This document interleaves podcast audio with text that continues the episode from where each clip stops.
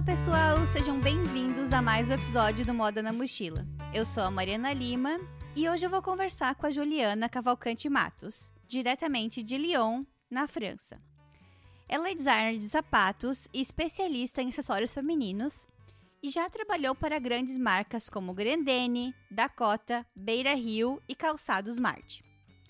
Logo após se mudar para a França, ela deu início a um mestrado de moda e comunicação pela Université de la Mode e hoje é gerente de produtos na, de calçados na Esparto.com, um e-commerce europeu de produtos de moda, beleza e decoração.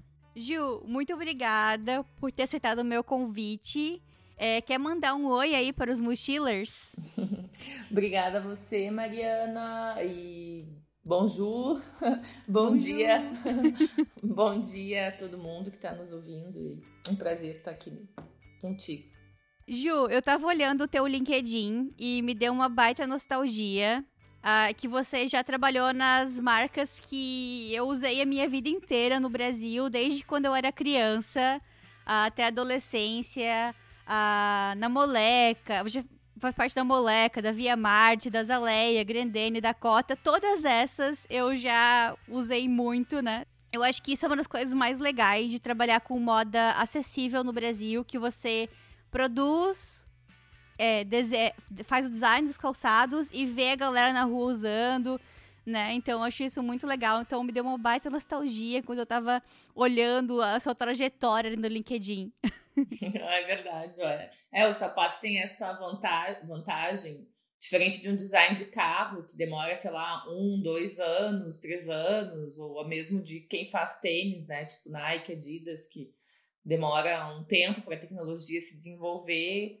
O calçado mais acessível, como que é o mercado do Brasil, é, a gente consegue fazer toda a parte da criação e quero, alguns meses depois a gente pode ver na rua o trabalho que foi feito, né? Então isso é, é bem bacana. A, a, e às vezes até um pouco engraçado, porque a gente, quando a gente faz uma criação, a gente imagina alguém, né? A gente imagina uma pessoa ou um momento, um estilo e tudo, e às vezes tu lá tu vê a realidade, né? De como é que teu produto, enfim, lá aquele produto está sendo usado pelo, pelo consumidor, né? É muito legal. E é muito legal, mais legal ainda que, assim, a maioria das coisas são produzidas no Brasil mesmo, né? As fábricas é, são lá no Rio Grande do Sul, onde ah. você trabalhava, então. 100% era na época é, que você trabalhava. Sempre, ah, eu legal. trabalhei com a China também, na época, uhum. que na época tinha muitas empresas que eu trabalhei uh, que fazia desenvolvimento de materiais, por exemplo, sintéticos, tecidos na China, uhum. enfeites, né? Tem alguns, alguns alguns tipos de materiais no Brasil é caro de serem feitos, enfim, na época, né? Agora deve ter, agora mudou muito em função de Covid e tudo mais. Mas é, é diferente que na Europa, certamente, certamente, assim. O Brasil, no fim, é o, sim, é o quinto, eu acho, produtor mundial de calçados, né? Que legal. E, e, as, e as, eu tive a oportunidade de trabalhar nas empresas, nas, nas maiores do Brasil e que tem uma, uma, uma, um nível de informação, tecnologia, agilidade, enfim, impressionante. Em comparação à, à indústria francesa, por exemplo, né, que em termos de evolução tecnológica ela é um pouco diferente do Brasil, né? Legal, vamos falar disso mais para frente, então quero saber todos esses detalhes. Mas primeiro vamos começar, dar uma introdução pra gente aí do que, que você está fazendo hoje aí na França. Eu sou designer de produto, né? Design manager. Né? Aqui eles chamam de chefe de produto, chefe de produit, ah, né? É um pouco diferente, chefe de produto de uma empresa ah, que é um comércio online e que tem marcas próprias dentro do próprio site e que também detém algumas marcas que vendem em boutique, em lojas, ou na Printemps, no Galeria Lafayette. Então, ah, que legal. É um grupo que tem dois uh, nichos de mercado, o online e o direto, né? E eu faço a gestão das marcas próprias. Então, que aí tem por masculino, feminino, uh, infantil. É, então eu faço a gestão. É um pouco diferente do que eu fazia antes, porque não tem fábrica.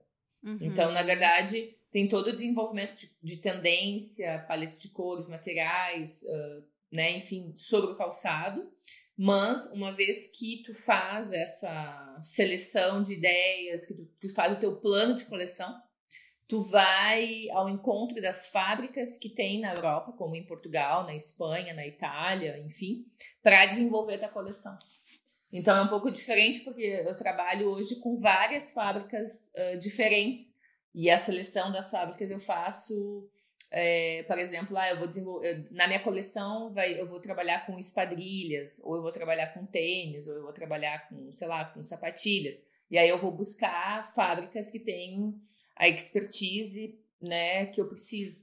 Então é um pouco diferente, porque antes eu trabalhava dentro de uma fábrica que tinha um coração, né, um setor de desenvolvimento de produto, e eu tinha a possibilidade de ver o meu produto em um dia, às vezes em 30 minutos, né? Porque tinha um ateliê de, de, de, de, prototipagem e tudo mais. E hoje em dia é diferente. Hoje em dia eu faço toda a parte uh, conceito e, e, e, criativa. E aí, uma vez feito isso, eu vou em busca das fábricas. Então, ah, um legal. Então, tu diria que um dos pontos positivos de ter a fábrica perto é essa agilidade na prototipagem, né? Ah, com e certeza. o que, que seria um ponto positivo de trabalhar com fornecedores e não ter a própria, não ter a fábrica perto de você? Hoje eu vejo, é, e foi um dos motivos que eu decidi uh, uh, sair do Brasil e fazer esse mestrado e tudo que eu queria. Eu estava um pouco é, querendo me renovar, né? renovar o meu senso criativo, renovar a minha cabeça, renovar minhas ideias, porque depois de 20 anos trabalhando na indústria, na fábrica, eu, eu, eu comecei, o meu lado criativo começou a diminuir, o meu lado produtivo começou a aumentar e econômico. E hoje eu vejo que eu, eu renovei o meu senso eh, criativo e eu não tenho problema de ter uma fábrica. Problema, né? Que é um problema. É, como eu posso dizer, é, toda, a, a, todas as dificuldades de um fabricante, hoje eu não tenho. Hum. Então eu fiquei. Hum. O lado bacana é que eu, eu tenho toda a parte explorativa, criativa, eu vou ao encontro de, de outros fabricantes e dou minhas ideias e eles vão me, vão me, vão me dar o meu sapato. Tem um, tem um tempo maior, porque aí eu tenho que me preparar, me organizar, eu tenho que trabalhar com meses de antecedência e tudo, mas é, é eu me sinto mais livre, mais livre eu me uhum. sinto mais, uhum. mais livre criativamente. E o mais. O segundo ponto, que é junto com a criatividade, é o reencontro. Porque eu encontro muita gente, eu troco ideia, eu aprendo. Então, eu acho que a, acho que a, a diferença maior é, entre ter a fábrica e não ter a fábrica, é, eu acho que hoje em dia eu sou mais livre. Bom, então vamos é, começar um pouquinho sobre a sua trajetória quais foram as coisas mais marcantes na sua carreira, na sua vida, que te trouxeram até onde você está hoje? Bom, eu sou de Novo Hamburgo, e Novo Hamburgo é a, a capital do calçado, era, né, alguns anos atrás, alguns bons anos atrás, a capital do calçado, e na época que eu decidi fazer designer, design de produto, é, eu nunca imaginei que eu ia cair numa fábrica de calçado na minha, na minha ideia, eu queria fazer outros tipos de design.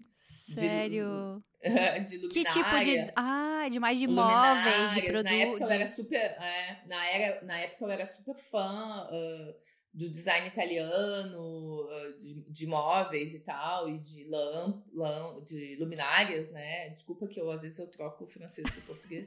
Ai, tô achando é, lindo isso. as luminárias, e, enfim...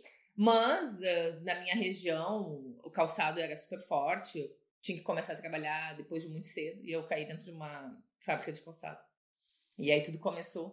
Eu acho que esse momento foi o mais marcante, que foi a primeira pessoa que eu encontrei, porque o calçado é feito de pessoas, né? Então é, é o encontro com as pessoas, a troca, o aprendizado, né?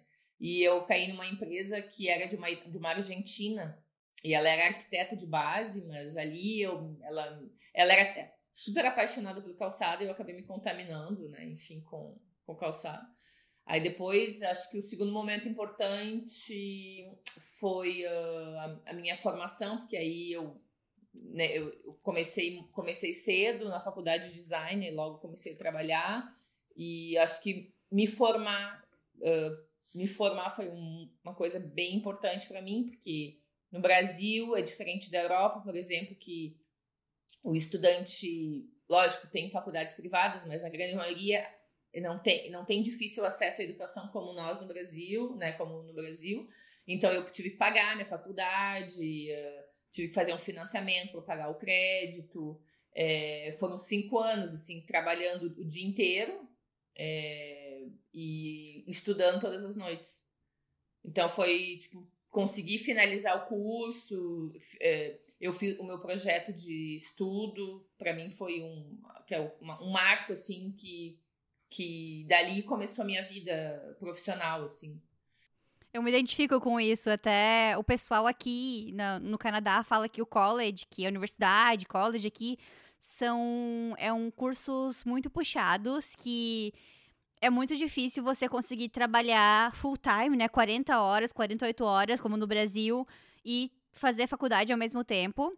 É, os migrantes que vêm para cá fazem isso porque precisam do dinheiro, precisam de dinheiro para pagar, para morar mas não tem como trabalhar as 40, 48 horas. Então, vão, trabalhar menos horas, né? E, e, eu também, lá no Brasil, aconteceu isso. Eu fiz faculdade e comecei a trabalhar já até com moda até mesmo antes de entrar na faculdade. E eu achei, eu acho isso bom. para mim foi bom, porque Sim. assim, eu comecei a trabalhar e vi que era realmente aquilo que eu queria fazer, né? Mas Sim. ao mesmo tempo desvia um pouco a atenção do, do realmente do estudar, da faculdade, né? É, é, não, com certeza. Eu, eu tive esse momento estudante aqui, no fim das contas, é, alguns anos, 20 anos depois. É, porque realmente eu não pude participar da semana acadêmica, é, várias coisas que a universidade uh, proporciona para o estudante. Infelizmente, eu não pude participar porque eu tinha que trabalhar o dia inteiro, enfim. Uhum. E várias noites estudando e fazendo trabalho e final de semana. Foram cinco anos bem, bem raros, assim. Mas para mim foi um marco e depois eu acho que o, o terceiro marco, assim, foi quando eu consegui, quando eu finalizei meus estudos e tal. E aí eu acho que eu tive o meu primeiro meu primeiro desafio assim dentro de uma empresa grande. Foi na época foi a Beira Rio. Foi uma empresa super uh, que eu foi lá eu aprendi muito a parte business, gestão, administração, enfim, tive uma, tive uma formação mais profissional, assim, porque antes eu trabalhei em empresas menores, né? Uhum. Mas você já entrou como na parte de designer de sapatos na Beira Rio? Sempre. Eu sempre, sempre. entrei na. É, eu, nos primeiros anos de faculdade, eu fui assistente de desenvolvimento, assistente criativo, é, assistente de marketing, eu tentei algumas coisas assim também. Mas uhum. uh, quando eu finalizei meu curso, eu já entrei direto como designer aí de, ah, de calçado. E na faculdade teve algum curso, assim, é, alguma matéria específica de design de sapatos? Tinha algum Não. curso à parte que explicava, porque lá é muito forte, né? Não, eu fiz a minha faculdade na Universidade de Luterana, na UBRA, em Canoas, uma cidade próxima da minha, e eu fiz a faculdade de design de produto uh, de design de produto. Uhum. E gráfico e produto, então eu tinha as duas formações, por isso que eu fiquei, deu um pouco, seis meses a mais. É, mas eu fiz um curso técnico de calçado. Ah, que legal! É, durante os meus estudos, porque quando eu comecei a entrar no calçado, tem, é, isso foi tipo, é, dentro da, na mesma época da faculdade. Quando eu comecei a, fazer, a entrar na, né, no de calçados, eu comecei a sentir a necessidade, enfim, da parte técnica, porque se tu não conhece a técnica, é, diferente, é, é mais difícil do que tu não conhecesse. Uh, se tu não, se tu não conhece a parte técnica, é mais difícil evoluir na carreira. Porque uhum. na, na indústria do calçado, uh, eu sempre digo, é garra, dedicação e humildade. Então, tu tem que ter conhecimento, tu tem que te aprimorar para te evoluir e criar uma marca que seja rentável especialmente no Brasil. E aí, quando eu tava na, nesse, nesse um dos primeiros empregos de calçado e tal, eu decidi fazer um curso técnico. Aí eu fazia nos finais de semana, todos os sábados. Caramba. Eu estudava, eu estudava de segunda.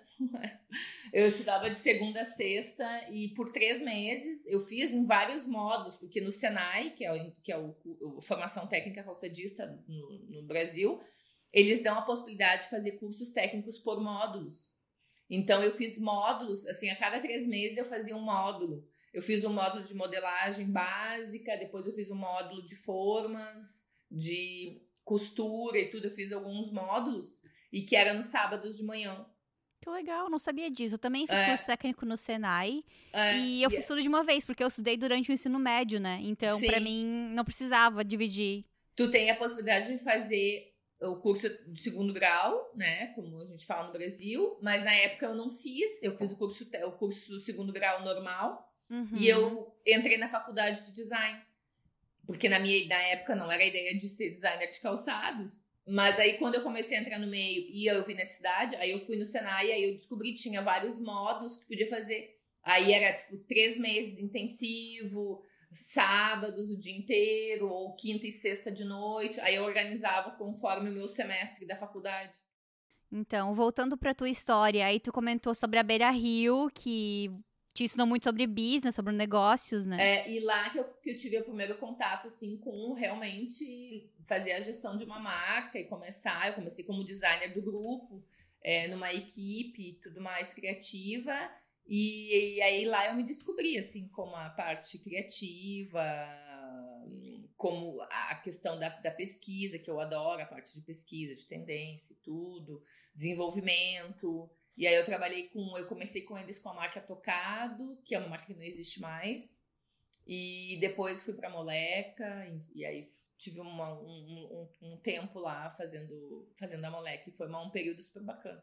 Nossa, eu usei é uma, muito Moleca, uh, Moleca. É uma marca que tem um poder de Tipo, uh, ela é muito consumida, né? Então, tipo, eu, e isso é legal porque eu, eu participei uh, de toda a evolução da marca desde o início, quando ela era muito conhecida, aí quando eu fui embora ela estava explodindo, né?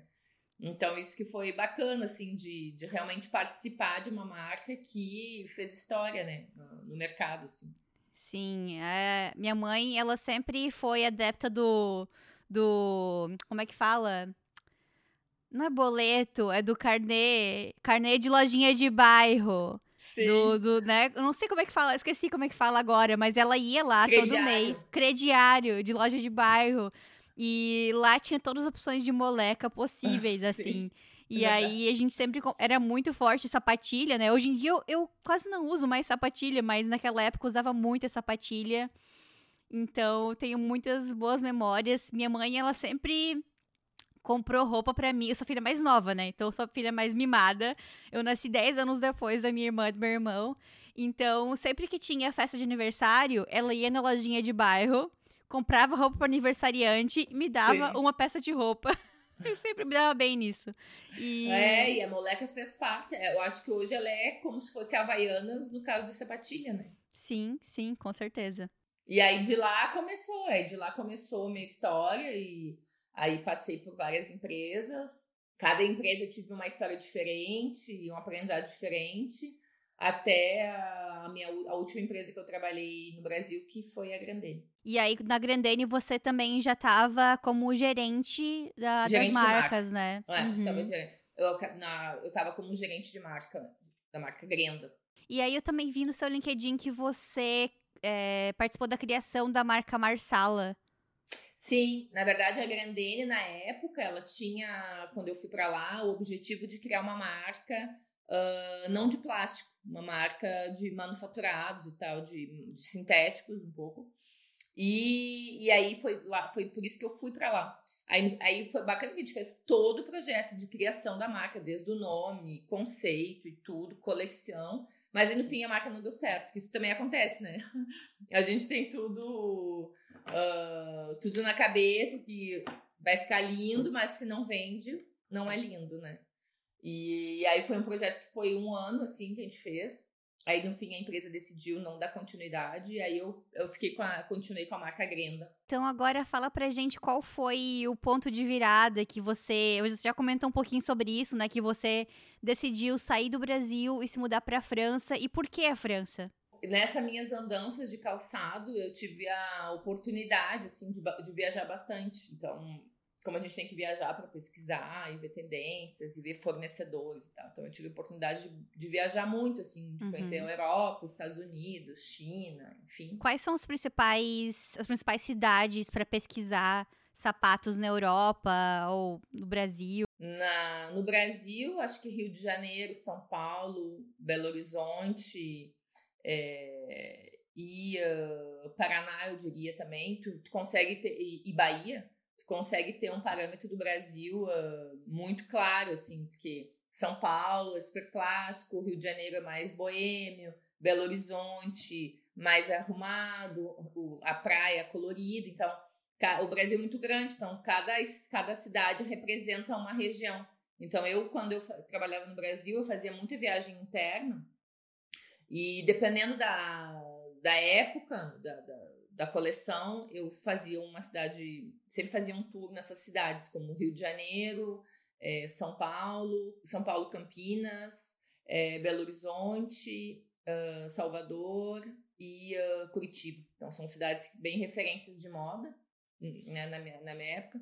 E aqui, no, aqui na Europa, a Paris, né, as marcas francesas são as mais acho, conhecidas no mundo inteiro, né? Louis Vuitton, Chanel, é, Dior, é, todas as grandes marcas é, de luxo são francesas, né? Digamos assim. A, lógico tem as italianas, aí Milão, é, que é uma super cidade que lá tem né, as marcas italianas que são referentes no mundo, né? Dolce Gabbana, é, Polini, enfim, marcas super referência.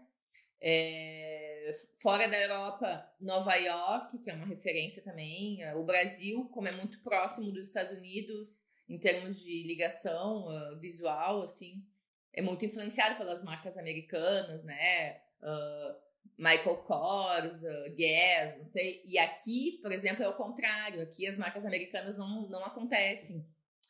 Então é bem, bem engraçado, assim, né? Tipo, nos Estados Unidos, Tory Burch, Michael Kors, super Steve Madden. Steve Madden, Aldo, né, e tal. E aqui na Europa não funcionam essas marcas, assim, não na proporção que funciona uh, a influência do Brasil. E, uh, e Londres também, que agora não é mais Europa, mas que é uma cidade que tem marcas super bacanas, né? Conceito e tudo mais. Mas eu olho aqui na Europa também muito a Antwerp, a Bruxelas, é, Amsterdã. Uhum. E Portugal? Porque eu sei que Portugal tem muita fábrica, né? De calçados. Sim, Portugal é, o, é hoje é o, é, é o que sustenta os calçados, é o que faz os calçados uh, na Europa, né? A grande maioria, né? O luxo faz os calçados na Itália. E as marcas populares fazem os calçados em Portugal e na Espanha, né? Então, e é por especialidade, tipo, sapatos como botas, tênis, uh, sapatos fechados é na, na, em Portugal e sapatos abertos com sandálias e esquadrilhas é na Espanha. Lisboa é um lugar muito muito reconhecido também pela algumas marcas. Eu sei que, por exemplo, o grupo o grupo o grupo da Zara Inditex, por exemplo, as lojas que tem em Lisboa, Zara, Mango, essas marcas uh, fast fashion, é, a coleção uh, é testada muito em Lisboa, né? É, Barcelona. Eu, eu associo muito assim, Barcelona para mim é o Rio de Janeiro, Paris a gente pode dizer que é uma São Paulo, sabe assim, um pouco eu associo, se a gente vai aqui a Saint-Tropez, pode se considerar um pouco no, no, no litoral brasileiro. Então tem algumas associações que eu faço mesmo quando eu ainda dou consultoria para algumas empresas, e eu sempre associo os produtos daqui para alguma, alguma região do Brasil, né? Porque o Brasil é um país continente, né? Como falam. Então, Exato. isso é um dos pontos positivos que eu falo de ser brasileiro. Numa, por exemplo, se você vai numa entrevista e você pode falar isso como um ponto positivo. Ah, é, eu sou brasileiro, então eu crio para vários tipos de culturas e climas diferentes, né? Para o sul, que é mais frio, para o norte, que é mais calor. Então, acho que isso é um positivo, ponto positivo de, de ser um designer brasileiro. É, a gente é muito mais mix. E nessas minhas andanças todas, eu acabei tendo meus lugares favoritos no mundo, né? E uh, Paris, para mim, sempre foi a França, né? Não digo nem Paris, Paris para Paris não só Paris, mas o país, né? Como país, eu sempre tive a França como um país assim que eu admiro, admiro, eu admiro a parte econômica do país, a força econômica, a força intelectual, é o país da, é o país da luz, da lumière, não. Então assim, a parte filosófica, socio, sociológica, é, enfim, eles têm um intelectual super desenvolvido, é um povo que briga uh, é, eles, eles sempre dizem que é, são reclamões, né? É, mas eles não tão contentes com alguma coisa, eles vão para a rua reclamar. E quando eu estava na minha carreira no Brasil, eu comecei a sentir, eu estava com 35, 36 anos, trabalhando desde os 18 anos, um, e trabalhando a fundo de acordar às 5 e meia da manhã, às 7 horas da manhã entrar na fábrica, sair da fábrica às 8 horas da noite, viajando todo mês, todas, a cada 15 dias no, na estrada, enfim, um ritmo super alucinante. E que eu comecei a me dar conta de colocar algumas questões. É, é, o trabalho é minha vida, a vida é meu trabalho, sabe? Eu comecei a meio que me. E eu não tava, não tava mais eh, sendo feliz no meu trabalho. Uhum. Isso é uma coisa, pelo que eu ouço, é uma coisa completamente diferente nessa relação do trabalho na França, especialmente, né? O trabalho é um meio, não é um fim. Exato, e eu tava sentindo a necessidade de me descobrir de novo como aquela sonhadora designer da época da escola e tudo. E, mas eu também queria ter uma vida de mais de qualidade, né? Não só entrar e ficar fechada num prédio uh, 14 horas por dia, enfim.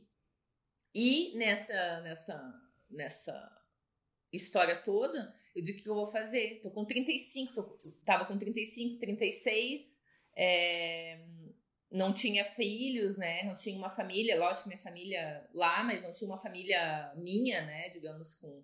Não tinha nenhuma uma coisa que me impedisse de fazer alguma coisa. E eu tava num momento da vida que eu tava com um pouco mais de condições financeiras, porque na época de estudante, eu nunca pude estudar fora, não tinha condições. E aí eu pensei, quer saber? Vou fazer isso é agora. Ou é agora ou eu não faço mais. Então eu decidi tirar um, como diz, um tempo sabático e, e rever a minha, o que, que eu quero fazer da minha vida. Eu tinha vontade de fazer uma marca própria, ou eu queria trabalhar de uma forma mais livre, como consultoria, sei lá. Mas uhum. para isso eu tinha que. Eu, eu cheguei a fazer um, um, um curso de especialização uh, numa universidade do Brasil, mas eu não curti o curso. Eu me senti um pouco, sei lá, não tá, também não adiantou muito esse curso que eu fiz. Eu pensei, ah, eu preciso de outra, de outra base, de outra informação. E a moda, para mim, é francesa, né? As grandes marcas são francesas. A, a, a, moda nasceu na França como instituição, de, como federação e tudo. Aí eu comecei a me vasculhar como é que eu podia fazer um mestrado na França. E aí eu, aí eu caí dentro, assim, nas minhas pesquisas, eu tinha algumas universidades que eu olhei, de, de Nice, de Paris, uh, de, de, da região, e Lyon, porque eu também queria associar minha qualidade de vida. A Paris, infelizmente, o custo de vida é bem mais alto, é, para tu morar num, num, apartamento um pouco nas mesmas condições que eu tinha no Brasil, impossível. Uhum. Então eu comecei a ver cursos que me interessariam. Eu, eu me, me interessei pela parte de pesquisa, de tendências e tal, de comportamento de consumo. E aí eu caí na Universidade de Lyon, que ela tem um forte apelo sobre a comunicação de moda e sobre a informação de moda e tendências e tal. Então, tu queria. A tua ideia era estudar um pouco mais amplo, né? O design, não focar de novo em design para se para ter essa redescoberta de quem era você como designer, né? Não só como é, designer de sapatos, na, como é que na minha ideia, é, na minha ideia mesmo era sair do calçado. Hum. Talvez ir para uma outra, trabalhar na moda, talvez trabalhar no marketing, na comunicação ou no comércio, Sim. mas uh, dentro da moda. Então, uhum. como eu uhum. tinha muita experiência de lidar com gente e tudo mais, eu pensei, ah, talvez eu possa fazer uma outra coisa. Sim. E, a, e esse curso que eu fiz, esse master em moda e comunicação na, na, na Universidade de, de Lumière, ele tem essa ele tem esse approach assim de, de comunicação de moda que tu pode mesmo trabalhar na parte de branding ou, ou de visual merchandising ou ou de gestão de, de, de, gestão de marca, então tinha um pouco mais amplo a, o leque de, de, de conceito. E aí começou tudo, só que aí o desafio tem que falar francês. Eu ia te perguntar isso, como é que era o teu nível de francês? Já zero. tinha zero? Na verdade, esse era o desafio, porque eu tinha visto é, na Itália um curso mas que podia ser inglês, mas aí a, a parte econômica não, não ia ficar dentro do meu plano de não trabalhar, pagar aluguel, enfim, seria super fora do, Uhum. do, do eixo. Eu tinha visto na London Fashion School também, é, e eu tinha visto também Amsterdã e em Bruxelas, que são países que também eu tinha interesse. Mas era a França que eu queria, e aí quando eu, quando eu caí na Universidade de Lyon, só que o curso não era 100% inglês, então exigia, uh, o, exigia o nível de, de francês.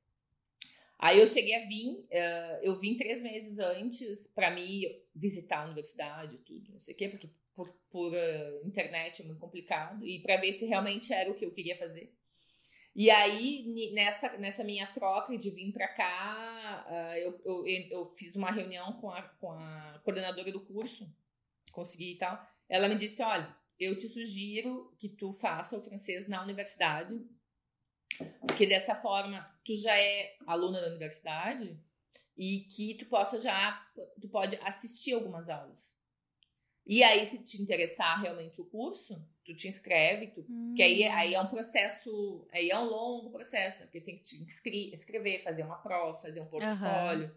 entrevista, sem contar a parte de visto, né? Que aí é outra história. E aí eu fiz um curso intensivo, que eram 24 horas, 22 horas por, por semana de francês. E aí eu tive um diploma universitário, né? Além do curso de francês na universidade, tinha mais alguma outra coisa que te ajudava a praticar francês que tu fazia? Sim.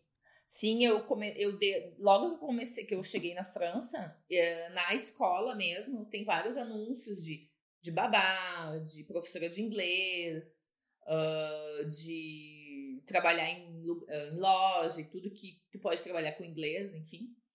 E aí, nos primeiros. Uh, e também eles proporcionam os exchange culturel, que eles, diz, que eles dizem, que é, na verdade, a universidade faz encontros com estrangeiros, por exemplo, jantares que, tu, que tem pessoas aposentadas, né? Que fazem jantares para os estudantes, aí tu, fala, aí tu fala em francês e tudo. Então, nessa época, eu me inscrevia em tudo. E uma coisa que eu fiz é não contactar nenhum, nenhum brasileiro. Então, a única pessoa. A, a, eu só falava em português com a minha família. E no mais era só eu, eu, colegas do curso de francês, que aí a gente falava inglês, né? Enfim, das contas. E tem muito brasileiro ali quando você fez o curso? Não, no curso de francês não. Uhum. não no, no, mestrado eu, eu não tive no meu ano, na minha promo, eu, na minha promoção eu não tive uh, brasileiros, mas no, no master que veio depois do meu tinha duas brasileiras. Mas no curso de francês que eu fiz na universidade era basicamente chineses. Então, era uma imersão completa do francês, então, e do, é. e do mandarim também, que já eles falavam entre, entre, entre eles, quem sabe, né? Não é, sei. e aqui Lyon é uma cidade estudante, que é muita, muito estudante, muito, tem bastante estrangeiro, então tem vários lugares, tem, tem um bar aqui que se chama Cotopo, que tu, cada dia é uma língua. Então, tipo, tem dia do português, dia Ai, do francês. Que legal. Aí tu pode fazer trocas e tudo, enfim. Aí eu uhum. entrei no entrei no mundo, assim, do francês. Mas eu tinha já uma, uma, uma família, um, como eu viajava muito, duas, três vezes por ano pra França, eu tinha um pouco já, o som não me era estranho. Uhum. Mas entre o som e aprender a verdade, é, foi um ano. Legal. E como é que foi o curso? Quais foram as matérias que tu mais curtiu ou que tu menos curtiu? O curso foi dois anos, então o primeiro ano foi bem teórico, história da moda, história do textil, uh, marketing, comunicação, bem, bem teoria, e aí essa uhum. parte foi para mim super, assim, super bacana, principalmente de história da moda, é, que aí tu, tu, tu, tu, entende toda a história da moda, e tinha muita, muita leitura, né? Então, que lá eu chorava, né? Porque tinha vezes que eu não entendia, enfim. E colocar à prova o curso de francês que tu fez, né? foi um ano difícil esse lá. E foi de, esse foi de setembro de 2019 a setembro de 2020, aí depois o ano de 21. E então, de história da moda foi muito legal, história da fotografia foi algo também, porque a fotografia de moda faz parte da história da moda, então toda essa, toda essa toda esse, essa magia do mundo da moda nesse, nesse curso, assim, a gente, tu entra dentro, assim, que eu gostei muito. E, uh, e aí, no segundo ano, É, e uma coisa que foi interessante do primeiro ano, que foi, um, foi sofrido para mim, porque na faculdade que eu fiz de design, e eu fiz também depois uma, uma pós-graduação em marketing, em gestão, em marketing e tal, a gente no Brasil, a gente é mais, mais direto. E, as, e no curso de design, por exemplo, o professor, ele sempre uh, passava com imagens as coisas. Aqui, zero imagem, é texto, texto, texto. Ah, texto. não. Nossa, então, eu ia dormir, na, eu acho. Então, gente. na aula, eu tinha uma aula de Gestalt que fala de imagem e não tinha imagem, era texto, texto, texto. E todos os autores que eu fui, que eu aprendi no Brasil, aqueles não usam nenhum autor americano. É todos autores europeus ou franceses, uhum. teo, teo, teóricos franceses. Sim. Então tinha coisa que eu não sabia, então foi, foi bem, bem bacana. E no segundo ano, é, ele, o curso é mais, parte teórica é mais curta, porque aí a gente tem o, o, ano inteiro de trabalhos, de grupos e tal. E como eu peguei o, o ano Covid, a gente fazia bastante trabalhos de grupo. E aí foi muito bacana, porque aí tinha aula de cinema, é, de mídias, né? Mídia, cinema, que foi que a gente fez um filme, é, um filme, um filme de moda, no caso, né? Que é um uhum. filme, filme de moda. ah, mas vocês mim... conseguiram fazer os trabalhos em grupo mesmo durante a Sim. pandemia? Online. Uh, on, aí teve momentos que a gente podia se reunir, uh, enfim. Mas, Vai ter desafio, né? Foi super desafiador, assim. E aí foi o, o, o fashion film, para mim, foi muito bacana, porque, como a gente estava falando antes no Brasil, a gente trabalha, estuda aqui um mestrado para eles e emenda logo depois do, da licença da, do, do, curso. Então era uhum. todo mundo muito jovem, 23, 24 anos. E eu com 10 anos mais, né? Então, mais que 10, né? Então isso foi bacana, a troca entre os meus colegas, entre a nova geração, e que no fim das contas a gente meio que ficara nivelado, sabe? E, e aí essas, essas, essas aulas de cinema, de comunicação, de história da moda, história da fotografia. Na história da fotografia a gente fez o, o, o papel do fotógrafo, do fotógrafo. Então a gente fez uma foto, e aí eu fiz uma foto, aí eu ganhei uma super nota. Para mim foi super. O professor me me elogiou e tudo, então foi para mim foi as minhas melhores momentos do, do mestrado. E aí depois, lógico, o meu o meu projeto, né? Eu fiz uma marca de calçados como projeto. Hum, aí voltou pro calçado, não teve jeito. que na minha ideia, a minha teoria era falar, uh, e que eu fiz, né? E aí, a, porque como é um, é um, é um mestrado também profissional, tu uhum. tem que uhum. fazer um projeto ligado à tua, à tua, à tua área de pesquisa. E eu fiz, era a influência da moda francesa no calçado brasileiro. Foi, ah, minha, foi a minha tese. E aí, e aí no fim, no fim, o meu produto foi exatamente um produto brasileiro para mulher francesa. Fala um pouco mais sobre isso, como é, aí no fim eu, eu trabalhei com os dois profis de consumador, de consumidora, a francesa e a brasileira. E aí eu fiz, enfim, um, desenvolvi um trabalho tentando encontrar o elo entre as duas para desenvolver uhum. um produto que tenha a influência uh, da cultura mix brasileira para uma consumidora clássica como a francesa. Aí a marca se chama Apoena. Ai, que legal. E aí eu tinha. O que significa enfim, Apoena? A poena, na, na língua tupi-guarani, quer dizer que é, que é alguém que caminha uh, em direção ao, ao, futuro. Alguém que olha para frente, que tem uma visão para frente.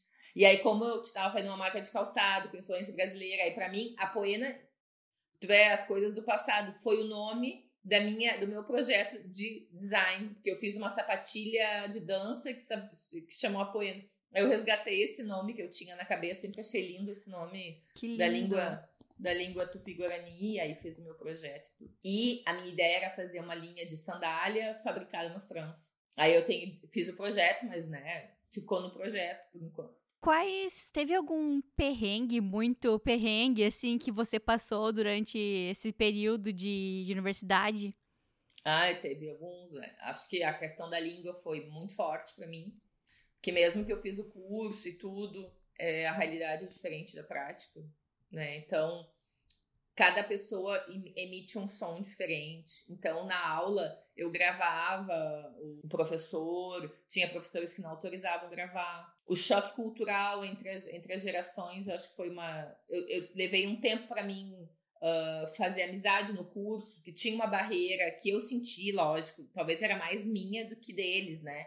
Mas uma barreira de gerações, que eles eram jovens, eu brasileira, mais velha. Então, levei um tempo para fazer amizade, assim, no curso. Então, eu me sentia muito só no início, assim, em termos de de, ah, que eu tinha uma dúvida, tu pode me emprestar o teu caderno para me copiar, alguma coisa assim. Sim. É, mas aí logo eu comecei a me, me, integrar, e aí tinha um grupo de meninas sensacionais que viraram minhas amigas, né, e tal, e que a, me ajudaram a enfrentar essa barreira da língua, assim, que foi bem difícil. É, as provas eu tinha. O primeiro ano não tive, teve algumas disciplinas que as minhas notas não foram muito boas. É, tive que fazer, tipo, retrapar, uh, me, me, recuperação uhum. e tudo. Que a língua, para mim, foi um fator difícil, assim. Foi. Uh, foi e no foi... mestrado, eram mais estrangeiros ou mais uh, franceses? Franceses. Era Mas só eu de. Na, na, minha, na minha turma, na, nós éramos 38. É, de estrangeiros tinha eu e dois, me, dois mexicanos. Olha só, que interessante. Porque tu comentou ali sobre os chineses que fizeram um curso de francês contigo. Eu pensei que tinha bastante chineses também no curso de design. No mestrado não, porque para eu entrar no mestrado tem que fazer prova, portfólio e tudo. Uhum. E eu acho que eles são um pouco barreira. Eles sabem que a língua... Eles me aceitaram mesmo que o meu francês não estava super afiado na época porque a, a língua é, é, é, é, vem do latim, então, tipo, muitas coisas, se tu lê, tu entende, sabe? Sim. E tu foi e... aceita de primeira já na aplicação? Eu fui aceita, sim, demorou três meses o processo. Uhum. Eu postulei, mas eu também fiz uma questão, como eu estava aqui fazendo curso de francês, eu ia lá assistir algumas aulas, eu falava uhum. às vezes com a uhum. professora, eu fiz um pouco de relação, assim. E então a, a língua para mim foi muito difícil. É, escrever o meu, a minha tese foi um, um estresse, porque às vezes eu não entendi o que, que a minha tutora queria dizer com as coisas, sabe? Tipo, foi. Eu chorava, assim, foram os, eu tive que refazer várias, vários capítulos várias vezes e tal. Foi um, foi um semestre, assim, então, tenso ano passado. Nossa, imagina, TCC já é complicado em português, né? Imagina em francês, ai meu Deus. Na parte pessoal, assim, eu, ao contrário de que algumas pessoas dizem que tem alguns problemas de relação, assim, com franceses, eu, eu tive. Só encontrei pessoas bacanas. A primeira pessoa, eu, quando eu vim, eu, eu aluguei um, um Airbnb. E aí, aí eu acabei ficando amiga da dona do Airbnb. No fim, ela me alugou o estúdio. É, e a minha amiga até agora. Eu, eu fiz duas amigas no meu curso de francês, uma japonesa e uma que vem do Egito, que são minhas amigas até hoje. E que cada uma com uma história de mundo diferente, assim. Então foi, foi bem bacana. Tive, tive sim um perrengue aí pessoal, que eu tinha um namorado, aí fui morar com o namorado. Aí ele me deixou, aí eu fiquei apavorada, porque aí eu não tinha, eu tinha saído do meu estúdio, aí eu não conseguia alugar um outro. Então, assim, teve alguns perrengues, assim, que fazem parte da história, né? Tipo assim, de. Né? Aí me apaixonei de novo. assim, Muitos né? recomeços na França, né? Que, Exato. É, massa. É, faz três anos, assim, parece que eu vivi 30. De tanta coisa. De tanta é coisa. É porque mas... eu converso. É, uma coisa que. Tem um perfil do Instagram que eu adoro, que é Brasileiras do Mundo. Ou Brasileiras ao Mundo. Depois eu ah, coloco eu na descrição. Esse. Ah, acho que eu é conheço. muito legal. Eu adoro esse perfil.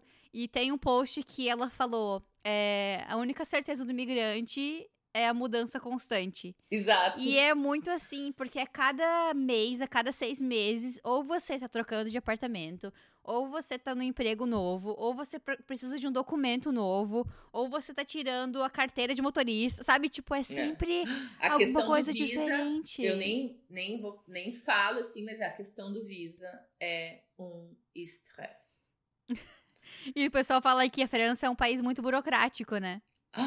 É, é, assim, eu fiz tudo muito certinho, assim. Eu fiz, aí eu me inscrevi no curso de francês, aí tinha um visto de visiteur, aí eu me uhum. candidatei na universidade, aí tem que pedir um visto de estudante, a gente tem que voltar para o Brasil e fazer toda a papelada de novo. Isso é um estresse. Ir na, na consulado, pedir teu visto.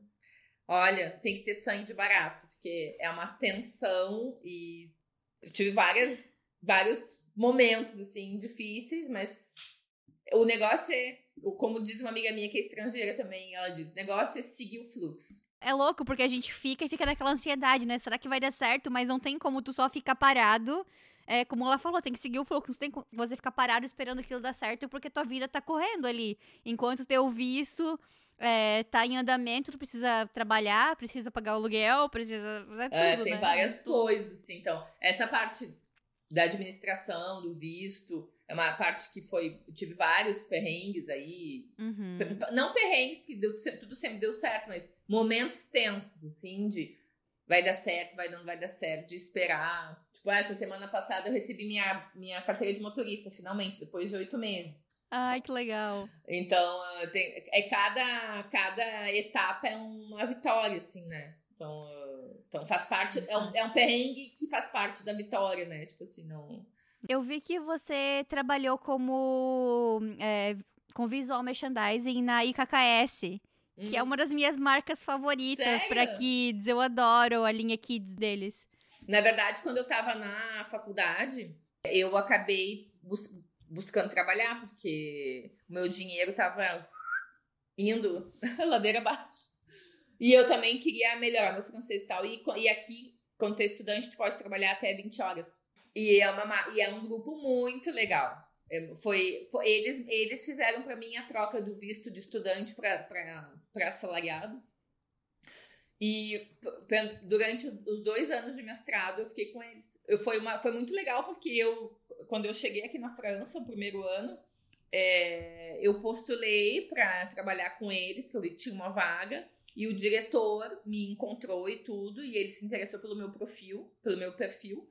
E aí ele resolveu me dar uma chance. Aí eu trabalhava, fazia 20 horas por semana. Ele queria alguém para cuidar dos do, das vitrines e tudo. Aí, eu, 20, aí toda semana eu fazia o tour. Aí uma, eu trabalhava três dias na semana, cada dia numa loja, fazendo toda a parte de Que relooking da, da loja. Lógico que não era eu que criava o visual merchandising. O visual merchandising ele vinha, Vinha né, do da- escritório, né? Uhum. do escritório, mas eu adaptava a loja. Legal. E, E, aí ti- tinha também um corner na Galeria Lafayette também, que eu ajustava e tudo. Que Foi, massa. foi muito legal, foi um período super bacana. E tu tinha já alguma experiência com o VM ou tu teve algum treinamento deles antes? Como é que foi? Tinha um treinamento com eles. Eu Uhum. tinha na faculdade, eu tinha uma disciplina de visual merchandising, né, no mestrado. Ah, legal. Por isso que eu acabei pos- postulando. E, e foi uma das disciplinas que eu curti muito fazer. Porque Eu Uhum. adoro essa parte de adaptação de ambiente e tudo. E de e, e aliar o comer, a parte comercial, né? Que eu, na verdade, eu merch para fazer vender ah, o produto. Uhum. E, e aí, no curso tinha essa disciplina, eu fiquei super interessada e quando eu vi a vaga, bom, vou, me- vou me candidatar, vamos ver, vamos ver o que que dá, né? Já veio um pouco lá do teu sonho da adolescência lá, quando começou a faculdade, de fazer design de móveis e de, né, de tudo isso. É, e legal. aí, e aí ele me deu essa chance e tudo, e aí foi super bacana. Eu fiquei dois anos com eles, todo o período do meu mestrado, praticamente. Eu trabalhei na IKEA quando. eu- Meu primeiro emprego aqui no Canadá foi na IKEA, que pra quem não conhece é uma marca de móveis gigantesca que tem Adoro. no mundo todo, mas não tem no Brasil, infelizmente. Era na parte de vendas mesmo, de vendedora, no setor de têxteis. E eu cheguei a me candidatar pra vaga de VM lá, lá dentro. É, acabou não dando certo, mas eu tinha um contato, assim, com as meninas. E elas falavam que, mesmo vindo do escritório, conceito master, elas tinham liberdade pra fazer ajustes para a cidade, né? Se a cidade gosta mais de uma cor específica, elas mudam é, os quadros, elas colocam paisagens diferentes relativas à cidade. É bem interessante. É, é, eu acabava que adaptar, porque tinha lojas menores, outras maiores, então. Uhum. Foi, foi, foi, uma, foi uma super. E tinha contato com o cliente também. Que às vezes, tipo, eu tava na loja lá fazendo merch, aí montava os looks, aí, aí as clientes pediam a opinião e tudo. Ficou, foi bem bacana. Bom, então voltando para sua história, aí você finalizou o mestrado e qual foi assim o seu, o que que o que que esse essa finalização do mestrado fez assim na tua mente? O que que você decidiu? O que que você concluiu sobre essa renovação. Você sentiu vontade de trabalhar com calçado de novo, pelo jeito sim que você é. fez a, a marca, né? Como é que foi? Como é que estava a tua cabeça no final do curso? Eu, eu acabei descobrindo que uh, calçado é uma paixão. É, é o meu, é o meu savoir-faire, é, o, é o que eu sei fazer. É, quando eu tava no curso, assim, e, e, toda vez que tinha um assunto que era ligado ao calçado no curso, eu sempre me saía melhor. né? Eu sempre usava. Não o... sei porquê, né? Só 20 anos de experiência. e aí, sei lá. Por exemplo, teve um dos trabalhos que a gente fez que foi uh, desenvolver uma coleção de acessórios para a marca Bash, que é uma marca francesa e tal. E aí eu fui a fundo, assim, na, na ideia do, do projeto.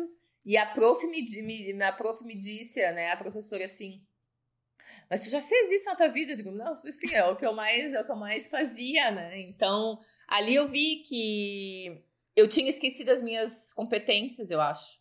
No, no, no fim das contas, na minha carreira, no fim, eu estava tão absorvida com sei lá, com, com, todas as coisas que estavam me acontecendo, que eu esqueci das coisas que eu sabia fazer. E que eu sabia fazer uh, de uma forma bem, sabe? Que, lógico, não, não longe de dizer perfeito ou, coisa assim, mas que eu curtia fazer. Eu curtia analisar o mercado, eu adoro ir para loja e olhar todas as marcas e ficar imaginando, mas como é que essa mulher vai colocar esse sapato, ou olhar as Eu vou toda semana para Paris e olhar as vitrines e tudo, e para ver, eu sou apaixonada por ver essa interação do produto com o consumidor. Eu acabei descobrindo isso. E aí, nessa, nessa história, é com calçado que eu quero trabalhar de novo. Aí eu tive o projeto da minha marca e tudo, eu cheguei a fazer um, participar de um dispositivo aqui que se chama Proto, Prototipo em Mãos. E o meu prototipo tá lá ainda, ainda não saiu. É, e aí eu, eu, comecei a ver assim um monte de coisas que eu podia trabalhar com o calçado ainda. Mas, de qualquer forma, eu tinha uma certeza: eu não quero ficar fechada num prédio de, de cimento 14 horas do meu dia. Eu quero trabalhar com mercado livre, com calçado, fazer coisas criativas. E aí, lógico, como é que eu vou fazer isso, né? E aí, nessa história, é, eu fiz o, eu tinha que fazer um estágio obrigatório na final do, do meu curso. E uh, eu fiz o estágio com uma empresa que faz gestão de projetos ambientais, de projetos de, de design e tudo, uhum. mas que uhum. com, com um foco na diversidade, na biodiversidade e tal. E é o meu projeto de calçados é um sapato com madeira, com madeira e com restos de couro e tudo. Uhum. E aí eu entrei nesse, nesse, nesse esse cara, esse, esse, esse engenheiro topou me, tipo, me, dando, né, me dar meu estágio para me dar um suporte para desenvolver o meu projeto.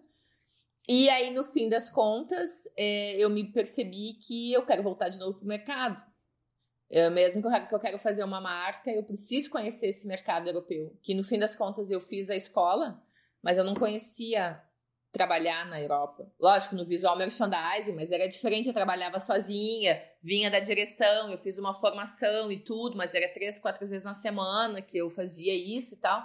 E aí eu vi, não, eu quero trabalhar de novo com as pessoas, com o desenvolvimento. Aí eu comecei a procurar emprego, comecei a procurar. Aí eu troquei ideia com a minha professora do mestrado, porque a nomenclatura aqui é diferente do Brasil. Hum. Que lá tu pode ser designer mas na verdade tu é design manager, tu é designer responsável, tu é designer sênior, júnior, sei lá eu. Aqui não, aqui é diferente. Aqui tem o chefe de produto, tem o designer, tem o chefe de produto, tem o, tem o estilista, uh, tem o gestor, enfim, tem o nome do cara é diferente. Aí eu fui falar com ela, como é que eu vou procurar emprego? E ela, não, tu, deve, tu, tem que, tu tem que, se tu botar como designer, tu vai só desenhar. Ah. Tu não vai fazer isso que tu quer. Então, o teu negócio é outro. Tu é chefe de produto ou gestora de coleção. Teu negócio o chefe é de outro. produto, então, é o coordenador. É Exato. o gerente, que é. chama no Brasil. Exato, mas ele faz a gestão, ele faz a gestão uh, criativa, mas não é ele que cria efetivamente, sabe? Diretamente. Tu pode também, né? E porque eu queria trabalhar nessa coisa do mercado, com os outros setores, com tudo, usar da minha experiência e da minha expertise, mas não necessariamente eu queria voltar para prancheta. Uhum. Então, aí nessa aí eu comecei a procurar várias uh, meios de voltar para o mercado. Aí eu fiz algumas entrevistas para gestão de coleção, responsável de coleção, chefe de produto e tal. E como é que é o currículo? É muito diferente do Brasil? Porque É, aqui é no Canadá é muito diferente. É muito diferente. Tem algumas diferenças mais marcantes, assim, que tu pode compartilhar com a gente? Tem, pra, por exemplo, uma folha. Pra ser claro, claro, assim, tem que. é tu tem que botar todas as informações de uma forma clara e objetiva, sem mimimi, com números, chifre. Tem que botar lá, eu fiz 20% de aumento de uma coleção, sei lá. Hum, Tem que ter coisas uhum. concretas. Tem que mostrar no teu currículo de uma forma super limpa e sucinta o que tu sabe fazer. Super difícil de fazer isso. Eu tive uma dificuldade, foi o meu marido, que me- meu, meu companheiro que me, que, me, que me ajudou. Porque eu não conseguia, porque eu fiz tanta coisa durante tanto tempo. Que eu não, e no Brasil o pessoal faz maior os currículos. E tu colocou todas as tuas. Porque eu vi que tu tem várias experiências profissionais. Tu colocou todas ou teve que escolher? Eu coloquei só as focadas nas últimas quatro, é, que eram bem mais focadas na gestão e tudo. Uhum. E botei os chifres que eu fiz na época e tudo. E botei Chifres, o uma. que, que é isso? ah, ah, chifre- ah, o quanto eu contribuí para a empresa efetivamente. Ah, tá. Número. Por exemplo, lá eu Uhum. fiz 30% de aumento de vendas em pares no ano tal. Mas isso é mais focado pra chefe de produto ou pra designer também? Porque, sei lá, às vezes tu não tem acesso a esses números, né? Não, para designer tem que fazer desenho, fazer um portfólio bonito. Para chefe de Uhum. produto é mais parte de ges- gestão. Uhum. e conhecimento e tal. E, e aí eu fiz uma parte que é o que, que eu sei fazer, o que, que eu posso fazer por você, tu sabe, sabe assim?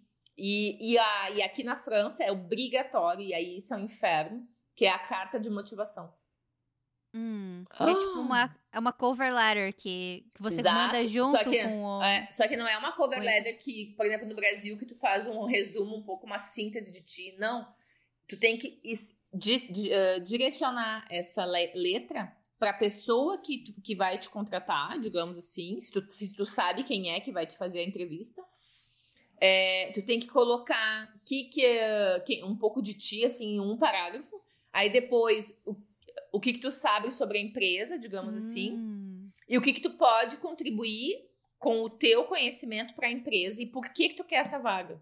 É um troço horrível, porque aí tu tem que fazer na língua francesa, na, na- no jeito que o francês fala, e para cada vaga que tu quer postu- que tu quer se inscrever, tem que fazer uma diferente. Aham. Aham. Então, assim, ó, foi, um, foi, eu- foi em novembro e dezembro, ali quando eu acabei meu master. Novembro, eu fiquei fazendo meu currículo novo. Em dezembro, eu passei selecionando vaga, assim. E, e aí, em janeiro, eu, ah, eu comecei a, a procurar as vagas e tudo para. E aí, escolher. Mas o lado positivo é que tu realmente escolhe aonde tu quer ir trabalhar. É, aqui também tem é, essa cover letter. Muitas empresas não pedem, algumas empresas pedem. Eu ouvi de uma hum, orientadora de carreiras que a cover letter aqui no Canadá tá caminhando pra extinção. É, eu espero que aqui na França também.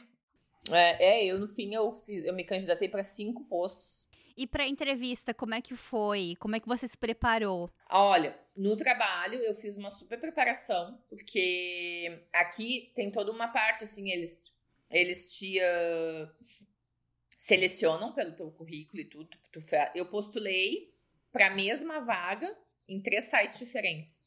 LinkedIn, aí depois eu tenho aqui tem um site francês que se chama APEC, Hum, Que boa é dica um- aí, pessoal, é. que quer morar na França. Anota É. aí o nome do site. que tem é a APEC, é apec.fr, que é um site que é porque aqui tem aqui é separado por salariete, cadre, depende do teu nível educacional, teus empregos são diferentes, são classificados, né? Esse, Uhum. APE, esse APEC é um site de emprego para pessoas que já têm experiência e formação acadêmica.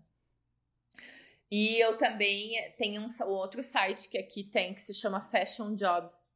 Uhum. Ah, acho que ele é meio mundial, assim, mas aí tem o Sim. Fashion Jobs aqui da França, e aí todas as empresas de moda na da França postam nesse site. Então eu postei para as vagas nos três lugares. A mesma vaga estava disposta no LinkedIn, no Fashion Jobs e na PEC, e eu postei para os três. E aí depois, eu imagino que eles recebem muitos e-mails. O meu companheiro dizia: Juliana, se tu tá interessado pela vaga, tu envia cinco vezes. Ou se não, tu descola o, no, o número da empresa e tu pede para falar com o RH. E aí eu tive a sorte é, que uma colega minha do Master fez o estágio dela nessa empresa.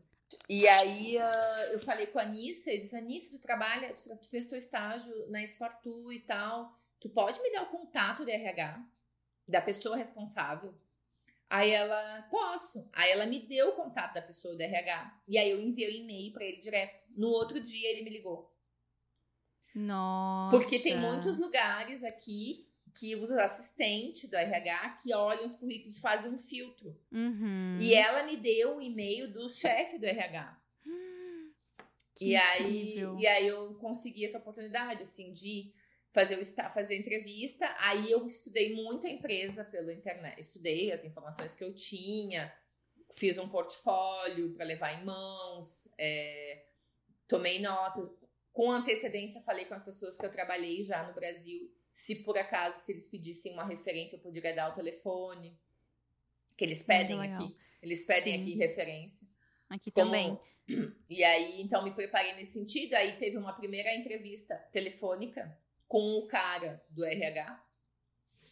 E aí que durou uma hora e pouco, assim, ele perguntou tudo. Nossa, bastante tempo. Porque geralmente aqui Ah. quando a RH liga é só uma filtragem rápida, assim. E aí é, É. mais importante a entrevista que tenha com o teu gerente. O É. RH não demora muito. É, eu também fiquei estranha, assim, mas ele me fez várias perguntas e tudo. Eu também perguntei várias coisas e tal. E aí depois ele me chamou para uma entrevista dire... eh, pessoal com Uhum. ele. E aí depois eu fiz uma entrevista com o PDG. Aí depois que eu passei com essa entrevista com ele, é, di- direta, assim, ele, ele passou o meu contato pro PDG, e aí o PDG me mandou um e-mail, tava me convocando para uma reunião, e aí tudo deu certo na, na reunião, assim. Aí na, na entrevista com o PDG, eu me senti à vontade. Aí que entra quando a gente. Ali eu vi, é isso aí que eu tenho que fazer mesmo. Porque ah, quando tu fala de um assunto que tu domina, tu é muito mais ah, tranquila. Eu tinha feito umas outras entrevistas, mas eu, eu não, não fui bem. E aí lá, o que ele queria que eu fizesse é exatamente o que eu tenho conhecimento para fazer. É Aí- muito louco, né? Aí a, a nossa entrevista fluiu, porque eu tinha. Ele me fazia as perguntas e eu não ficava, eu não ficava com dúvida, eu respondia, sabe? E falava com naturalidade, tudo. Foi muito legal esse momento, assim. Foi a- um, foi um momento marcante pra mim nesse período, assim. Porque aí eu vi que não, eu realmente tenho conhecimento sobre isso.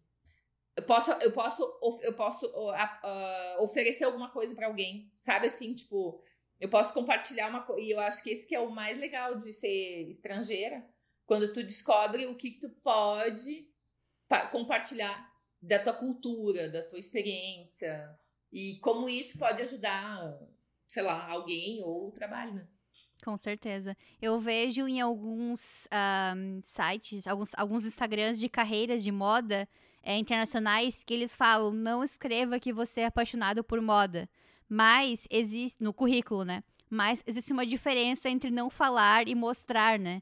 E quando tu falou ali, quando você estava na entrevista falando sobre aquilo com empolgação, com excited, né? Como fala em inglês, ele percebeu esse teu conhecimento e uma coisa que o meu chefe antigo sempre falava muito é assim, é, que quando ele conversa com, quando ele vê um currículo é, de moda, ele não tem certeza se a pessoa realmente conhece aquilo ou não. Mas quando ele conversa e ela começa a falar termos técnicos, começa a falar sobre as experiências dela, começa a falar sobre o processo de criação, não tem como enganar isso. É, é A pessoa sabe de fato. É, isso é bem E legal. achei interessante ali que também tu falou, deu essa dica de conversar, procurar pessoas, né, que já trabalharam naqueles lugares, porque a gente tem que arranjar nossos métodos de destacar, porque existem muitas pessoas aplicando, como você falou. O método que eu fiz pra me destacar no último emprego que eu consegui, que eu mudei faz pouco tempo, uns dois, três meses, é, foi entrar em contato com a coordenadora desse setor no LinkedIn. Ah, e sim. eu não mandei só pra ela, eu mandei pra ela, que era a minha coordenadora de hoje, e também mandei pra outras pessoas do RH. Então, essa a gente tem que arranjar nossas, nossas maneiras, porque às vezes só currículo não é suficiente. Não, né? não é. Eu- isso é uma coisa que, tipo, esse contato da minha colega ah, foi muito importante. é, ter essa ligação e, de, e, e ter a coragem de ligar mesmo. de- eu- escuta, eu tô procurando um trabalho, vocês têm uma vaga, me super me interessa, e eu sou a pessoa que vocês estão procurando. Ah, o meu companheiro sempre diz que tu tem que ter. ah, não é ser arrogante, mas firmeza que tu pode oferecer alguma coisa e que eles estão talvez perdendo a oportunidade de, de te ter, digamos assim, né? E Claro. aqui, o francês aqui, ele faz muito isso. Ele tem uma coisa assim de. Ele liga e ele, e ele pergunta e ele se oferece. E no Brasil, não sei porquê, mas enfim, a gente é mais retraído. A gente espera que venham te procurar, ou tu manda teu currículo, e aí Não tu quer espera incomodar, né? não quer incomodar, ou, Uhum. enfim. E, e aqui tu acaba ah, sendo mais ah, de, de buscar e de, de mostrar o que tu sabe fazer, né? Não tem, outra, não tem outro jeito, né?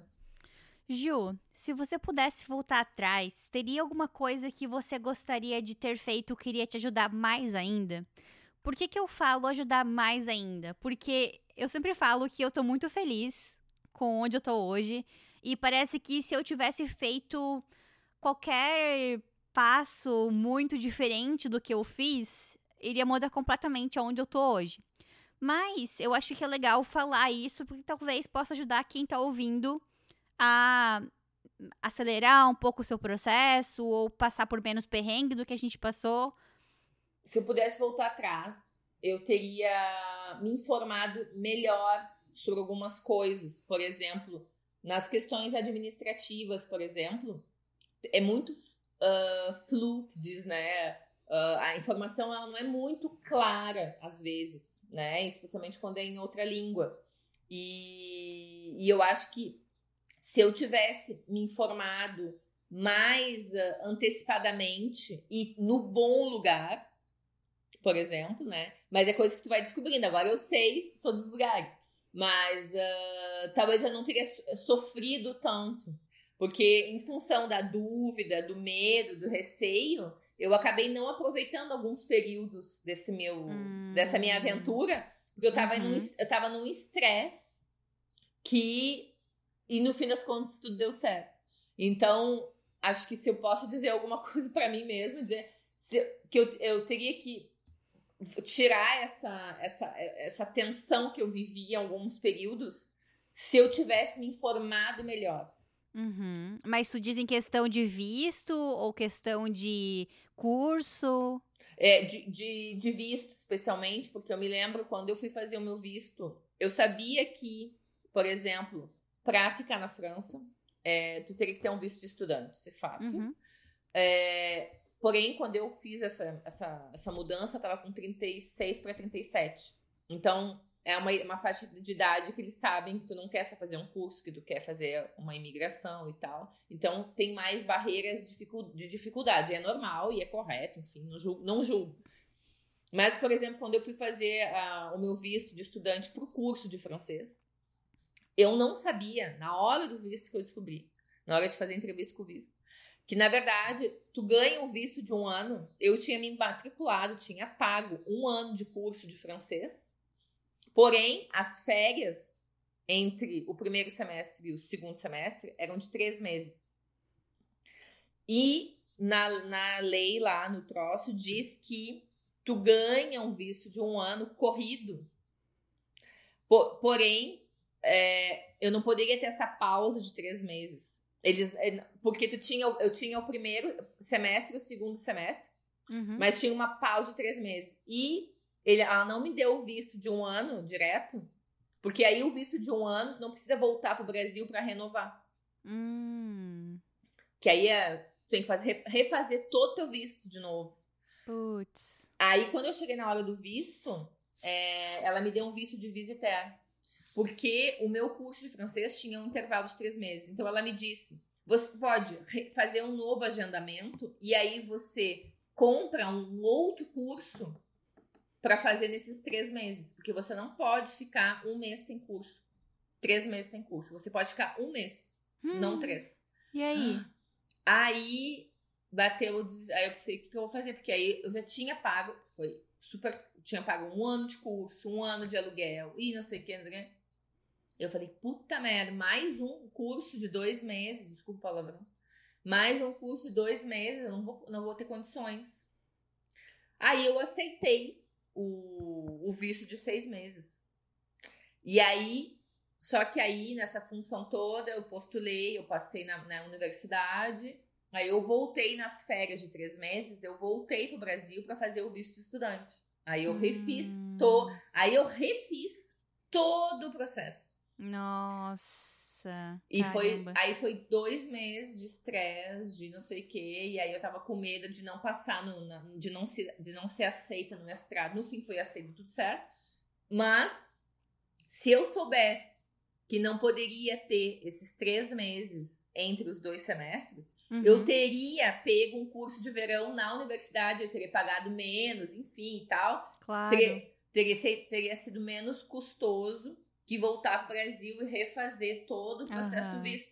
Porque tu sabe, para fazer o visto, tu tem que mostrar que tu tem dinheiro na conta e não sei o que, tá, tá, tá. Foi uma, um tendel. E quais são os lugares mais é, seguros, mais confiáveis para pesquisar esse tipo de coisa hoje em dia, que você já passou por tudo isso? Uh, tem pessoas, tem profissionais que... Uh, que são, que, que existem, mas eu caí em alguns, uh, como é que diz, Arnac, que diz, né? É, eu contratei uma mulher para me ajudar, enfim, ela me cobrou o preço um, enorme e ela não me ajudou muito.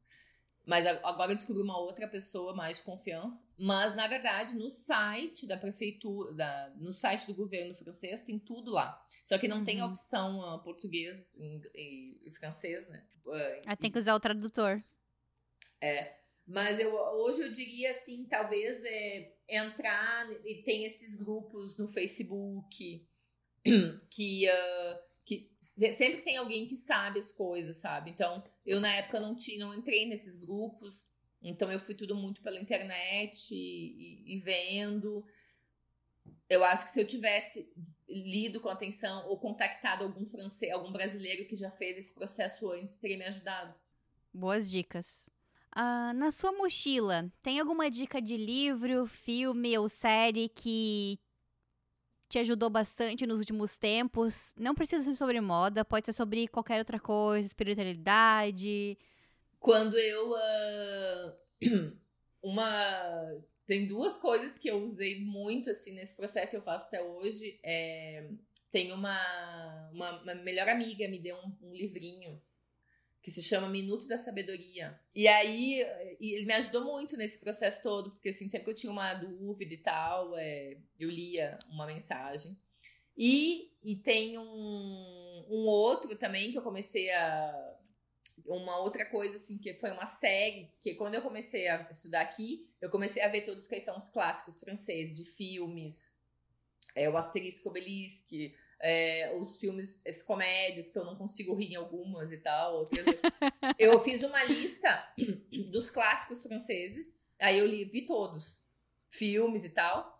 E aí, nessa minha busca de melhores séries e filmes franceses, eu caí numa série que se chama Discussão. É 10%. Uhum. Se chama 10%. Eu não sei se em português é 10%, mas em francês é 10%. É hilária. Eu li, eu vi toda, tem no Netflix, eu vi todas as cinco temporadas. E, e, eu aprendi muito, porque bem, é em Paris que se passa, é uma agência de, de gente que lida com artistas, né? Uma agência de, de, de, de estrelas, de, de, de, atores. Vou assistir, é, fiquei curiosa agora. Ela é, é, eu rolei de rir. Foi muito legal. Foi o meu companheiro nesse, nesses anos, nesses últimos três anos. E, uh, e, a, e, aí tu conhece todos os artistas famosos franceses, porque aparecem no, na série e tal. Então foi. Acho que eu posso dar essa dica, assim, um minuto de sabedoria e de expulsão. Três cidades preferidas: uma para trabalhar, uma para visitar e outra para se aposentar. Hum. Vou falar todas as francesas, não. é, acho que para trabalhar Lyon, a região Rhône-Alpes, na verdade aqui a França é separada por regiões, né? Eu acho que para trabalhar aqui em Lyon, na região, eu, eu acho perfeito, porque tem transporte público que funciona super bem. Não precisa de carro, tu vai de trem, de metrô, de tramway, sei lá. Bicicleta, eu uso bicicleta aqui bastante. E então acho que trabalhar na região aqui é super bacana. Eu trabalho em Grenoble, que é uma hora daqui, mas eu vou de trem, então é super tranquilo. E é no meio das montanhas, então tu vê a paisagem, natureza, montanha, você faz e é um é, prédio é tudo de vidro, não tem não tem cimento, é de vidro. Então acho que a região aqui para trabalhar é prazerosa, por isso assim. E uma cidade para tu disse para visitar? Isso. Paris. Paris. É, magnifique. É, acho que toda, eu vou para Paris toda vez eu me apaixono. Tipo, é, é, o ambiente, é o estilo, é as lojas, é as ruas, é o cheiro, mesmo que às vezes cheira ruim. É, é, é aquele movimento de cidade grande, mas com aquele efeito cultural. Eu, às vezes, fico me imaginando nos anos 20. Tem um bairro em Paris que chama Montmartre. Montmartre, que é onde viveu Picasso, Mondigliani. E tu vai lá, se, se, caminhar naquelas ruas, parece que tu viveu aquele momento, sabe? Tem, Volta no tempo. É, tipo, eu teria vontade de, de viver nessa época, eu acho, sei lá. Eu acho que Paris é, é encantadora.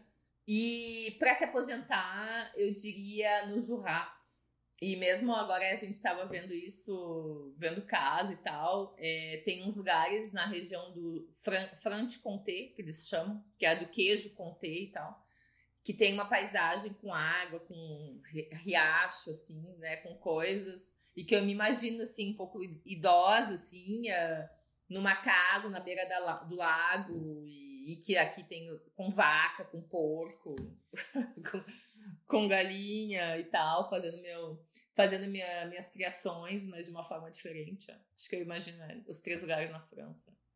Adorei, adorei essas cidades. Nunca tinha ouvido falar dessa última. Como é que é mesmo? É, a, regi é a, região do Jura. E, região tem, do Jura. e tem uma cidade que se chama Arbois. E que até tem o melhor chocolateiro do, do, da França. Tem lá, sua, ele é de lá. E é uma região super pitoresca, assim. Até a, a região lá toda é, é ou, ou, a região que tem as lavandas também. Então, tem lugares, assim, muito pitorescos, assim, que são bacanas. Né? Que lindo, Ju. Aquelas casinhas com flor na janela. Pra gente finalizar o nosso episódio, tem mais alguma coisa que você gostaria de dar um conselho para quem quer morar na França? Um conselho final, assim, master. Eu acho que para morar na França ou em qualquer outro lugar que eu sempre digo isso, na verdade, é, aonde, não importa onde tu vai morar, mesmo no Brasil quando tu muda de cidade, né? Mas especialmente quando um brasileiro, um estrangeiro vai para um lugar, um país diferente. Eu acho que conhecer a cultura para onde tu está indo é muito importante. É, eu, eu, fiz um, eu tive a chance de fazer um curso de francês numa universidade francesa e eu tinha uma disciplina que se chamava Cultura Francesa. Que era, foi incrível. É, é uma, uma aula era, que era o que eu mais curtia. Que eles falavam dos costumes, Legal. Da, da, história do costume. Por exemplo, ah, a história de não tomar banho, né? É, ou a história do perfume, ou a história dos costumes. Por exemplo, para mim, eu sei que pode ser que é eu digo uma, uma bobagem, mas no Brasil, da onde eu venho, pode ser que em outras cidades seja diferente, mas na minha cidade a gente é muito mais direto. Por exemplo, eu vou na padaria comprar um pão, eu não vou dizer, até eu posso dizer bom dia, mas eu vou dizer, ah, eu quero um 10, pães. Tu vai dizer assim, quero 10 cacetinhos, eu quero uma baguete, não sei. Aqui, não. Tu tem que entrar no lugar, não importa onde, tu vai dizer bonjour, tu vai dizer bom dia, boa tarde, boa noite, como é que você vai? Você poderia, por favor, me dar uma baguete? Aí a pessoa vai te dar a baguete, tu vai dizer muito obrigada, tenha um bom dia. e isso é uma coisa cultural. Eu, quando eu, como eu vinha como, como estrangeira, eu uh, muitas vezes errei de ter sido um pouco como eu sou, um pouco mais bruta, direto, e, fui, Uhum. mal, e fui mal atendida. E eu descobri que a culpa foi minha, não é do, da pessoa que me, me Ah, foi. olha só, que- que- é tudo que- comunicação, né? É, e, e cultura, de respeitar a cultura. Então, eu- eu, se eu Uhum. diria alguma coisa pra alguém que vai pra um país diferente, respeitar a cultura local que tu tá indo te na- nadar, assim, porque tu, tu vem com, com toda a tua bagagem cultural, com toda a tua vida, com a tua experiência, e tu entra num outro universo, numa outra cultura, com pessoas diferentes, com histórias diferentes, e que tudo isso tem que muito respeitar, entender. Tu pode, pode não se ah, é, estar, estar de acordo, mas tu tem que respeitar. E se tu respeita isso, tu entende isso, tu vai ter uma vida muito mais tranquila. Porque ah, brigar entre a tua cultura e a cultura do outro, tu vai ficar infeliz, tu vai dizer esses franceses são mal-humorados, esses franceses são isso, são aquilo. Que eu vejo às vezes que brasileiros falam isso. E eu digo, não, eu só tive experiências positivas. Porque eu tive essa, essa ideia de. Eu lia muito sobre a cultura francesa. No meu curso tinha a cultura francesa. Eu fiz jantares. Até a, a maneira que tu vai se sentar na mesa, o que, que eles vão te oferecer, a ordem das bebidas, enfim. Acho que é super importante entender a cultura antes de entrar nela. Que interessante, adorei essa dica. Realmente faz, todo, faz toda a diferença. Ah, aqui no Canadá, o pessoal é educado, mas eu acho que aqui em Toronto, especificamente, o ambiente de, o ambiente de trabalho, assim, de restaurantes, é muito corrido. Tipo Nova York, assim, sabe? Sim. Então eu acho eu que conheço. Legal se tu for, tipo, super educado, assim. E... Mas eles não acham que te tratariam diferente, mal, por causa disso. Eu acho que, tipo, às vezes você pode até achar, como você tá acostumada com a França, por exemplo, vem aqui, você pode achar que eles estão te tratando mal, mas eles estão só trabalhando muito rápido. Ah, E sim, querendo um finalizar aquele É, serviço muito rápido, sabe? é, Mas é muito interessante. Concordo com isso de respeitar as culturas e tirar o melhor de cada cultura, né? É, e tentar te adaptar como é, é- é- como é que tu vai entrar. É que nem quando eu comecei no emprego, no emprego. Como que eu vou utilizar meu conhecimento nesse lugar? Como é que. Que pra isso tem que, de, de início, conhecer o que tu tá. O lugar e ver, e aí depois tu vai agregar o teu tua, tua pimenta, né? Tem que se interessar. A gente tem que se interessar pelo outro. Senão não- Uhum. não avança. Total. Ju, muito obrigada por ter aceitado o meu convite, Ai, ter eu agradeço compartilhado tanta informação legal aqui com a gente, tanta dica boa pra quem quer ou morar na França, ou trabalhar com moda na França ou na Europa. Pra quem quiser entrar em contato contigo, qual que é a melhor forma? Eu tenho meu Instagram, que é Julie Matos 13, 13. E tem meu LinkedIn também. Maravilha. E pra quem quiser entrar em contato com a gente, já vocês já sabem, é o Instagram arroba Moda na Mochila. Então, se vocês gostaram desse episódio com a Ju, dá um like nesse vídeo, se inscreve no canal. E se você está ouvindo pelo Spotify, também tem o botão de seguir ali, então lembre-se. E dê cinco estrelas pra gente, porque agora o Spotify deixa você dar uma nota. Então vai lá, aperta nas cinco estrelas. E é isso aí. Gil, muito obrigada novamente. Obrigada por ti também. E brigadão por esse, mo- esse momento.